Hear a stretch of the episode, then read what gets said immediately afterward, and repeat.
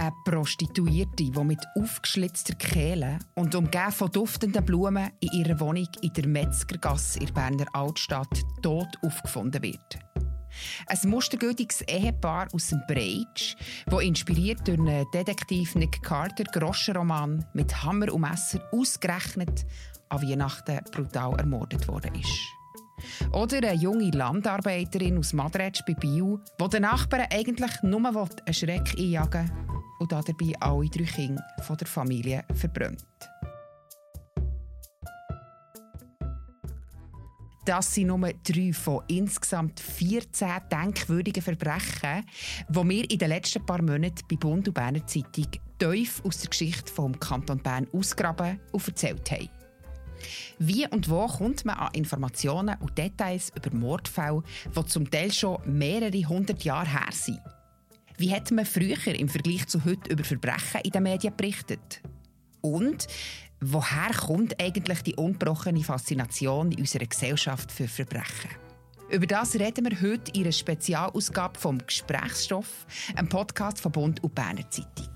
Und zwar machen wir das mit unserem Literaturredakteur Alexander Suri, der verantwortlich ist für die Serie History Crime aus dem Kanton Bern und die historischen Informationen in spannende Kriminallesestücke verwandelt hat. Vier davon könnt ihr im Rahmen dieser Spezialausgabe als Hörgeschichte hören. Mein Name der ist Sibyl Hartmann und da bei mir im Studio darf ich Alexander Suri begrüßen. Ciao Alex, schön bist du da. Merci, ciao Sibyl. Wie bist du auf die Idee gekommen, wahre Verbrechen aus der Vergangenheit zu holen? Ja gut, da bin ich natürlich nicht der Erste. Also True Crime, das ist ja etwas, was seit vielen Jahren ein grosses Thema ist, sei es im Fernsehen mit Serien, sei es Podcasts jetzt so, wo in vielen Arten so äh, Verbrechen rekapitulieren, darüber reden, beziehungsweise einordnen, äh, oft ungelöst sind oder besonders spektakulär oder äh, abscheulich waren. Also das ist etwas, was uns ziemlich stark umgeht. Mir hat einfach auch noch Dimension interessiert. Wir von Bund und Berner Zeitung, also aus dieser Perspektive auch ein bisschen in unserem Einzugsgebiet, also im Kanton Bern, zu schauen, was, was, was hat es so für, ich sage jetzt mal, berühmte Verbrechen gegeben oder Verbrechen, die Wellen haben geschlagen und sei es auch in der, in der Stadt natürlich, aber auch in ländlichen Gebieten, die, die ich herausgesucht oder gefunden habe, geht eigentlich zurück bis äh, 1520 ist die erste Zeit der Reformation im Oberhasli Mordli bis Verbrechen so im 20. Jahrhundert, 1950. Also Verbrechen, die auch immer bis zu einem gewissen Grad eine gewisse gesellschaftliche Notsituationen widerspiegeln. Also von den Tätern, Elend, Armut, Ausweglosigkeit. Aber es gibt auch andere natürlich Verbrechen aus, aus, aus Leidenschaft, aus Gier, die hat so. Aber mich hat schon vor allem das so interessiert. Also historische Verbrechen, die zeigen, wie Menschen Menschen teilweise aus elenden und, und, und, und schwierigsten Bedingungen heraus die, äh, quasi solche Verbrechen, Morde haben begangen aber der Gesamtnenner, wenn man das zusammenfassen kann, von diesen 14 Geschichten, sind historische Verbrechen. Also das sind eigentlich True Crime aus der Vergangenheit, die du da erzählst oder erzählt hast. Es sind True Crime aus der Vergangenheit. Geschichten, die auch damals zu ihrer Zeit teilweise schon grosse Wellen haben geschlagen und in den Medien sind diskutiert worden und eben natürlich auch in den Gerichtsakten Spuren hinterlassen. Ja. Welche Geschichte ist die, die dich persönlich am meisten beschäftigt hat? Ja, es hat verschiedene gegeben. Es hat natürlich Geschichten gegeben von jungen Frauen. Anna-Maria Flückiger, eine junge Frau aus Winigen bei Burgdorf in den 1830er Jahren, die ein schreckliches Schicksal hatte, früh missbraucht wurde, ein zerrüttete Verhältnis ist gekommen und so eine Kleinkriminalität ist abgetrieben und am Schluss einfach äh, aus Verzweiflung und Ausweglosigkeit äh, ein Säugling hat umgebracht, um tatsächlich können, äh, zu sterben, buchstäblich. Es gibt eine andere Geschichte. Das ist der Weihnachtsmord 1910 hier in Bern im äh, Breiterenquartier. Der ist berühmt, worden. Der ist also international über Grenzen raus ist der, ist der rezipiert und wahrgenommen worden. Vielleicht, weil man noch äh, das Gefühl hatte, kann so etwas in der Schweiz passieren, in der friedlichen Schweiz. Also schon damals das Bild vielleicht von dieser Schweiz, also ein älteres Ehepaar, das in seiner Wohnung ist erschlagen wurde, ausgeraubt wurde und äh, sich dann herausgestellt hat, dass das eigentlich eine Art jüngerer Freund der Familie war, den sie eigentlich sogar noch ein bisschen unterstützt und betreut haben. Der hat aber ganz lange ein Alibi gehabt, man ist ganz lange nicht auf ihn gekommen. Ja, das ist, das ist so. Es ist natürlich, ähm, bei diesen Geschichten geht es manchmal schon ein bisschen um den damaligen Stand der Ermittlungsmethode. Heute haben wir ganz andere Möglichkeiten, zum Beispiel Todeszeitpunkte zu bestimmen oder mit DNA Leute zu überführen. Dort haben sich effektiv ein Polizeiarzt, der zuerst am Schauplatz war und die Leichen haben untersucht, der hat äh, einen Todeszeitpunkt angegeben, wo eigentlich dem Verdächtigten junger Mann, der dann schon unter Verdacht war, in die Hand hat gespielt, weil er ein Alibi angeben konnte. Erst als ein Gerichtsmediziner das nochmal angegangen ist und, und das nochmal hat untersucht, Leiche, und eigentlich das hat ein paar Stunden vorgesetzt, also vom Abend auf den Mittag, gesagt hat, die sind schon viel früher am Weihnachtstag äh, umgebracht worden, hat das natürlich ein anderes Licht wieder auf ihn geworfen und er hat das schlussendlich gestanden. Was war das Motiv? Gewesen? Warum hat er die Leute, die er offenbar so gut kennt und die sich um ihn auch gekümmert haben, umgebracht? Ja, das, das ist eine gute Frage. Er hat Geld gebraucht, er hat Schulden gehabt, er hat gesehen, dass bei dem Ehepaar das ein bisschen Schmuck war das, und hat vermutet, dass da teilweise so Bargeld ist und er ist äh, tatsächlich am Vorabend, am Heiligabend, ist er eingeladen worden und äh, tatsächlich noch Nacht verbracht dort und am anderen Tag ist er quasi noch im Haus und hat abgewartet, bis das Ehepaar vom Weihnachts Weihnachtsgottesdienst ist zurückgekommen. Es klingt zwar verrückt, dass es ausgerechnet an Weihnachten war, aber es war der 24. oder Heiligabend, es war der 24. Dezember, er musste Miete zahlen. Richtig, also er hat mit dem Geld und auch mit dem Schmuck, da hat er Schulden gezahlt, hat er Miete gezahlt. Wahrscheinlich das, das Entsetzen oder dass das auch so eine weit über Grenzen raus äh, Interesse hat geweckt, der Mordfall hängt auch schon damit zusammen, dass es äh, Weihnachten ist passiert. Also, dass man da eine gewisse besondere äh, Ruchlosigkeit oder äh, Kaltblütigkeit von jemandem einfach äh, hat müssen sehen, wo äh, sogar an dem heiligsten von allen Christfest, wo, wo er sozusagen noch eingeladen war von, von, einem, von seinen Opfern und, und die ihm eigentlich viel Gutes haben und so, dass er die hat umgebracht hat. Es ist jetzt der einzige von diesen 14 Fällen, der an so einem besonderen Tag spielt. Aber wie sich in allen Fällen sich so ein bisschen wiederholt, wie hier in diesem Fall auch, der Mann hat gestohlen aus Armut. Das kann man ein sagen, das zieht sich bei allen Texten durch, dass Täterinnen und Täter in den meisten Fällen bitterarm waren. Ja, das kann man schon sagen. Es gibt bei den Fällen, die ich jetzt angeschaut es gibt ein, zwei Fälle, die in der Oberschicht spielen. Zum Beispiel der Fall Degut in Langenthal, so ein Fürsprecher, der gut etabliert war, fast zur Stadtelite gehört und ein Doppelleben geführt, homosexuell war und dann quasi seinen jungen Liebhaber hat umgebracht, wo er hat müssen erfahren dass der eben jetzt wird und nicht mehr von ihm wissen will. Also das hat so gegeben. Aber wenn man wirklich die vielen anderen Fälle anschaut, von Kindstötungen, Brandstiftungen, Mord, ist oft ein Element da von absoluter Armut, von äh, elenden Bedingungen, vor allem im ländlichen Raum, von grosser Armut, Leute, die äh, als, als, als Handwerker, Landarbeiter oder Kleinbauern gearbeitet und sich selber und ihre Familie kaum mehr können durchbringen und einfach keine Perspektive hatten und haben gesehen. Also da gibt es schon eine, eine, Verbindung von Armut und, und ganz schlechten materiellen Bedingungen und, und so, so kriminellen Ausbrüchen, die dann passiert sind. Jetzt reden wir da bei den meisten Geschichten von ganz anderen gesellschaftlichen Umständen. Jetzt ist es aber eben ja so, dass du nicht ein Polizeireporter oder ein Gerichtsberichterstatter bist, der über aktuelle Kriminalthemen schreibt, sondern eben als Literaturredakteur alte Verbrechen ausgraben hast. Wie bist du da genau vorgegangen? Da hat es verschiedene Möglichkeiten. Es gibt natürlich das Staatsarchiv vom Kanton Bern, wo quasi das gesamte schriftliche Kulturgut vom, vom Kanton sammelt, Dokumente, unter anderem eben auch äh, Tausende von Gerichtsurteilen, Gerichtsakten sind dort gelagert. Es gibt natürlich auch einen Persönlichkeitsschutz, also gewisse Sachen, wenn Figuren noch eine, eine Rolle spielen in äh, Kriminalgeschichten, wird das 90 bis 100 Jahre gesperrt. Aber ich habe jetzt natürlich Fälle gehabt, die weiter zurück waren.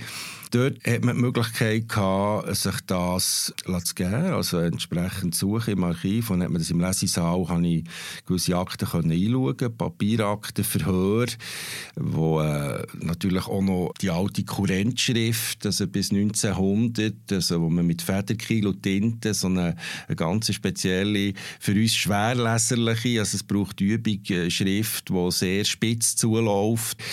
Dort muss ich sagen, dort hat es aber auch schon Vorarbeiten von, von Historikern, von Leuten gegeben, die das transkribiert haben teilweise, aber es gibt natürlich auch Medienberichterstattung, so ab 1800 habe ich etliche Sachen auch in der Prozess, also der Gerichtsberichterstattung gelesen. Es gibt auch Quellensammlungen, wo man schon teilweise Sachen können einschauen können. Aber ich war auch im Staatsarchiv gewesen, und dann ist im Stadtarchiv, also dort lagert noch sehr viel und dort habe ich eigentlich, muss ich ja sagen, teilweise nur wirklich an der Oberfläche können Sachen ein bisschen einschauen und, und mir ein Bild machen von, vom Sachverhalt, vom Fall und wie er behandelt worden. Aber mir hat dort teilweise in 200, 300 eng beschriebenen Protokollseiten hat man das können, Wort für Wort verfolgen.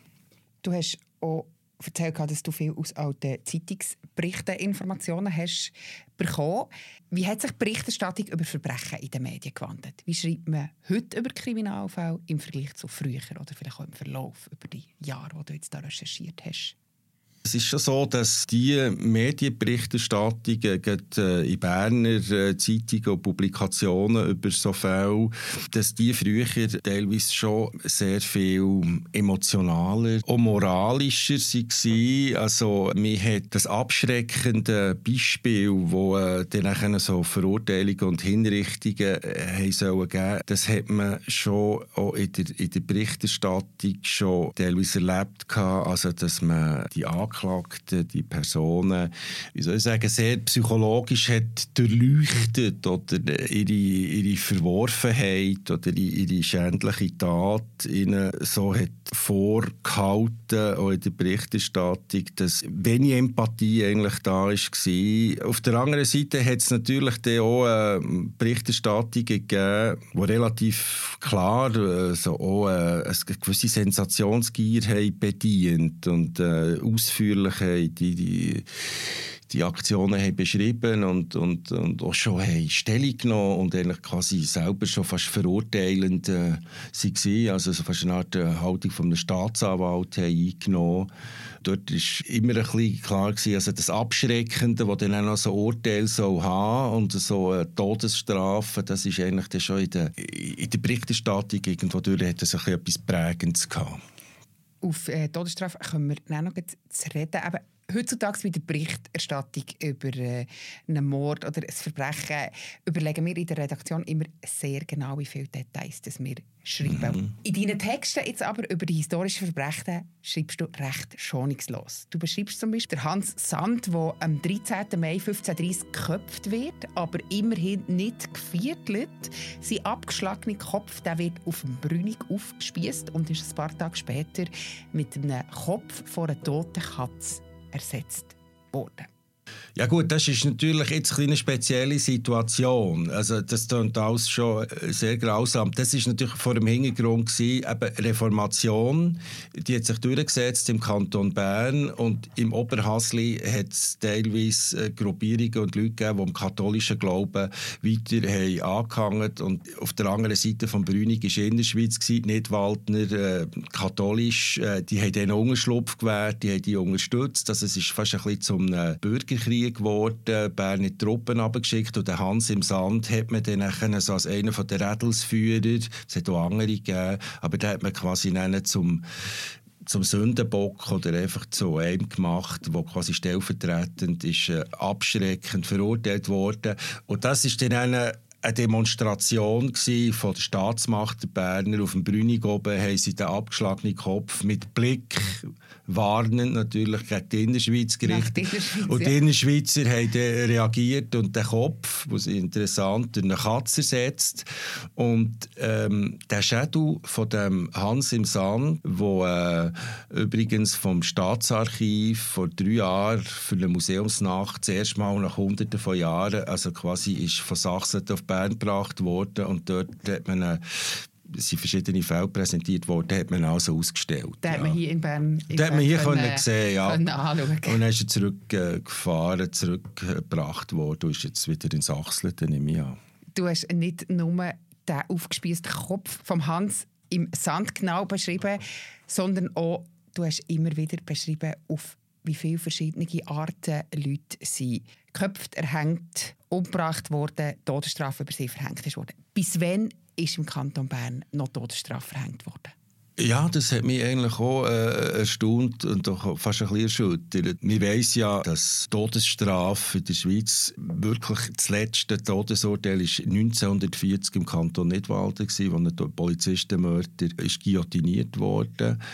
Es war also kantonal ein bisschen unterschiedlich, aber in Kanton Bern ist bis 1861 ist die Todesstrafe hat stattgefunden und äh, ist, ich muss ehrlich sagen, eben 13 Jahre nach Einführung vom, vom modernen Schweizer Bundesstaat, der hat doch schon relativ liberal aufgeklärte Gesellschaft. Es sind Leute noch in öffentlichen Schauspielen, wo äh, Tausende von Menschen äh, zusammengekommen sind. Also zum Beispiel äh, 1861 hat es den berühmten Vierfach, äh, die Vierfach-Hinrichtung in dem Fall Wissler gegeben, wo äh, vier Leute, ein Ehepaar und zwei Knechte, einen Nachbar, haben umgebracht aus Gier, aber auch, weil er ihnen das Leben extrem schwer gemacht hat. Die haben ihn umgebracht. Und man muss auch sagen, die Regel war, so Hinrichtungen haben, wenn es immer möglich war, dort stattgefunden, wo äh, der, der, der Mordsverbrechen hat stattgefunden. Also so nah wie möglich.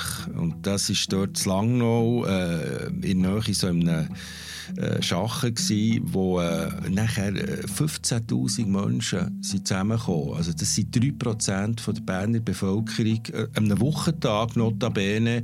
Teilweise haben Bauern ihren Knecht und Mägde freigegeben an diesem Tag, äh, so als Belohnung für Gutschaft, damit sie das können schauen Schulklassen sind dort gekommen, von weit her, auch von ausserkantonal. Also 15.000 Leute, die das Schauspiel haben angeschaut wie die vier Verurteilten hintereinander geköpft worden. Und ich glaube, das ist einer der Momente gewesen. In dem Jahr 1861 hat es noch eine Kumulierung von acht Hinrichtungen gegeben. Und die ist dann in den Medien aufgenommen worden und die hat man als besonders grausam angeschaut. Also es ist dann wirklich beschrieben worden, wie die, die Leichnamen die buchstäblich vom Schafott äh, in den Schmutz. Es war sehr regnerisch gewesen. Die sind dort gelegen. Wir haben sie irgendwie nachher in die Anatomie auf Bern gebracht und es hat irgendwie über Kilometer noch blühtet äh, und, und die Straßen waren rot gewesen. Also, und das ist alles in den Medien beschrieben worden? Das, ist, das sehr, es ist so, es ist sehr ausführlich in den Medien beschrieben worden. Es hat sogar ein eigenes Genre gegeben, so von Broschüren, die sie veröffentlicht wurden, wo das, ich würde heute sagen, so fast ein bisschen Sensationsgeschichten, die das haben, äh, detailliert beschrieben und wo äh, ein sehr gut haben funktioniert und was sich auch sehr gut äh, haben, äh, verkauft und wahrscheinlich nicht nur, um quasi einen christlichen Trost daraus rauszuziehen, sondern um auch Details von der, äh, von der Hinrichtung und Umstände nochmal nachzulesen. Ja. Man schüttelt jetzt automatisch den Kopf, wenn man von diesen Broschüren hört. Aber auf der anderen Seite erleben wir im Moment den absoluten True Crime Hype und x Fälle, aktuelle Fälle, alte Fälle, wie wir sie mhm. machen, werden nochmal erzählt in Podcasts. Hier sind sie geschrieben worden, hier im Podcast reden wir auch darüber oder im Fernsehen sind sie wirklich total präsent. Woher kommt die Faszination in unserer Gesellschaft für Verbrechen? Ja, das ist natürlich eine grosse Frage. Und ich würde schon sagen, also, ähm, wenn ich jetzt erzählt habe, wie da Volksmassen sind, die öffentlichen Hinrichtungen kommt, was das für ein Interesse auch medial hat gegeben, ist das wahrscheinlich nicht, wie soll ich sagen, viel anders. Oder, äh, schon nicht, da muss man brutal. schon ehrlich sein, oder? Die ja, dass es einen gewissen Reiz hat oder eine gewisse Sensationsgier, sich so mit Verbrechen, mit den nachher äh, Verurteilten zu beschäftigen. Das, das ist ja etwas, was wir heute auch sehen. Also, ich habe jetzt bei meinen True Crimes natürlich auch immer den Hintergrund gesehen, also dass, dass es Leute waren, die, die teilweise aus unserer Sicht heute aus äh, absolut äh, verzweifelten Notlagen heraus reagiert haben ohne dass man das jetzt einfach hundertprozentig entschuldigen damit, aber dass es einfach eine ganz andere gesellschaftliche, wirtschaftliche Situation war, wo äh, solche Verbrechen hat vorgebracht und ähm, so gesehen heute die True Crimes, die Serien, die Podcasts, das ist äh, eine Mischung aus, aus, aus Neugier, aus einer Art Sensationsgier. Und manchmal ist es natürlich schon so, dass Kriminalfälle, äh, würde ich sagen, schon auch einen, tiefen Einblick geben in, in, soziale und, und wirtschaftliche Bedingungen, wo Leute drin waren. Also der Kriminalfall eigentlich auch als Ausdruck von, von einer sozialen Ungleichheit, von, von extremem Elend, das teilweise herrscht und, und, und Ungleichheit. Also das ist bei verschiedenen Fällen, die ich quasi nur Oberfläche können beschreiben konnte, ist das dahinter. Und dort merkt man schon, dass, was da für ein kumuliertes Elend war, wo, wo Leute hin und wieder halt einfach hat dazu gebracht, natürlich nicht alle, sich auch illegal irgendeiner Form etwas zu holen, um, um, um, um zu überleben eigentlich, ja. Also sind die historischen Kriminalfälle eigentlich eine Gesellschaftsstudie, die du da gewissermaßen betrieben hast? Ja, merci vielmals, Alex, bist du da und hast die Geschichte mitgebracht, den Hintergrund und Teil davon nochmal erzählt. Ja, merci, dass ich da sein wenn auch ihr, liebe Zuhörerinnen und Zuhörer, noch nicht genug habt bekommen von True oder eben History Crime in unserem Fall, dann haben wir noch vier Minifolgen von dieser Spezialausgabe vom Gesprächsstoff für euch parat. Die Chefredaktorin vom Bund, Isabel Jacobi und ich haben vier von diesen vielen Stücken von Alex seinen Texten für euch eingelesen. Viel Spass beim Reinhören. Und Feedback nehmen wir wie immer sehr gerne entgegen unter podcast.bern.tamedia.ch. Den nächsten Gesprächsstoff gibt es wieder in zwei Wochen, nach langer Zeit mal wieder in Originalbesetzung mit dem Noah und mit mir. Bis dann, tschüss zusammen. Moderation und Produktion Sibyl Hartmann, Sounds Premium Beat.